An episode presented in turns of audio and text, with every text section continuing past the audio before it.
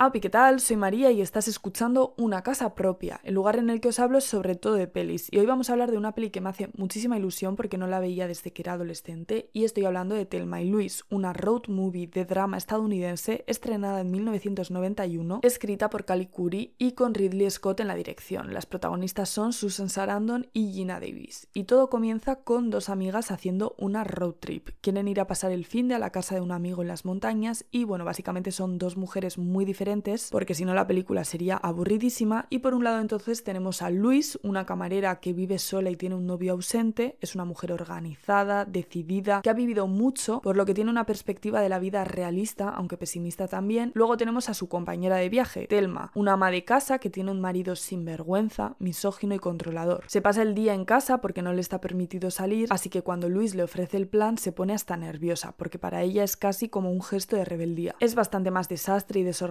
que Luis, mucho más inocente y confiada también. Anyways, el caso es que de camino se paran en un bar y long story short, un hombre intenta violar a Telma, Luis le pega un tiro al hombre y las dos acaban huyendo por las carreteras de un Estados Unidos vacío en un descapotable azul cielo con música country de fondo. Y obviamente este evento no será el único problema con el que se encontrarán. La policía comienza a investigar el asesinato y a perseguirles, se quedan sin dinero, se cruzan con Brad Pitt, etcétera, etcétera. Es una peli de la que solo puedo decir cosas buenas. Todo lo que vemos en la pantalla es ideal. El vestuario, las localizaciones entre las que se encuentran el Gran Cañón, un lugar mítico de por sí y que es el escenario de la secuencia final y más recordada de la película. El universo de Thelma y Luis ya es icónico, se ha homenajeado o parodiado en muchas otras ficciones entre las que se encuentran Los Simpson y mis favoritas que son Bound de las hermanas Wachowski y Telephone de Lady Gaga y Beyoncé. Y aún a día de hoy, 32 años después de su estreno, una road trip es igual a Thelma y Luis.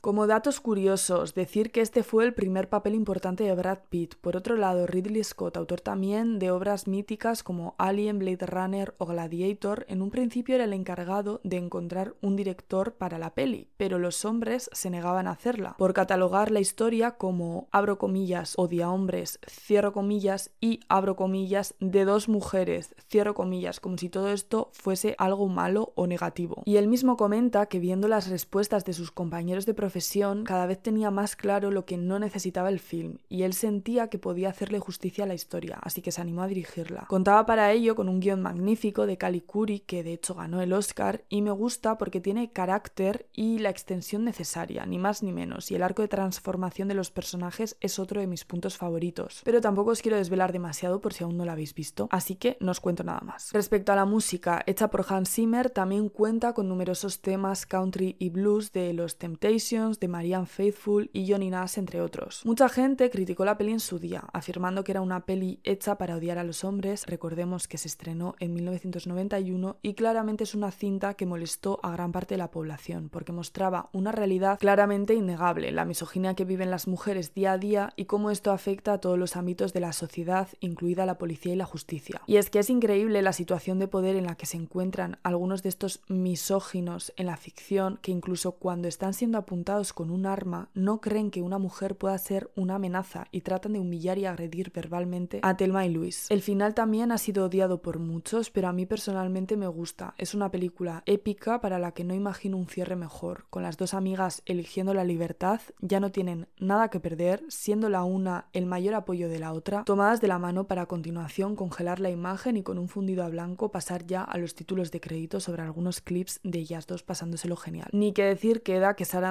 y Davis lo hacen estupendamente y en general diría que todas las interpretaciones son brillantes. Por último, siento que es un film que ha envejecido bastante bien y tiene un mensaje muy potente que es que ella no es la culpable, los hombres fallan a las mujeres y el Estado falla a las mujeres. Si no habéis visto este clásico lo tenéis que hacer inmediatamente, la podéis encontrar en Filmin y en la plataforma de Metro Golden Mayer y al parecer a partir del mes de mayo de 2023 el film formará parte del Criterion Collection también. Y esto es todo, poquito más subo vídeos los miércoles y los domingos a las 4 de la tarde. Es que ricasco por todo. Seguidme en Instagram. Me podéis escuchar también en Spotify. Tenéis los links abajo. Si me queréis sugerir más películas, música o lo que sea, me lo podéis poner en los comentarios. Dadle like, suscribíos. Bueno, toda la retaíla de cosas que siempre pido al final de los vídeos, pero que me hacen muchísima ilusión. Es que ricasco por todo. Nos vemos en el próximo vídeo. Espero que tengas un buen día. Te mando un abrazo enorme. Ve Telma y Luis, por favor. Un besito grande y agur.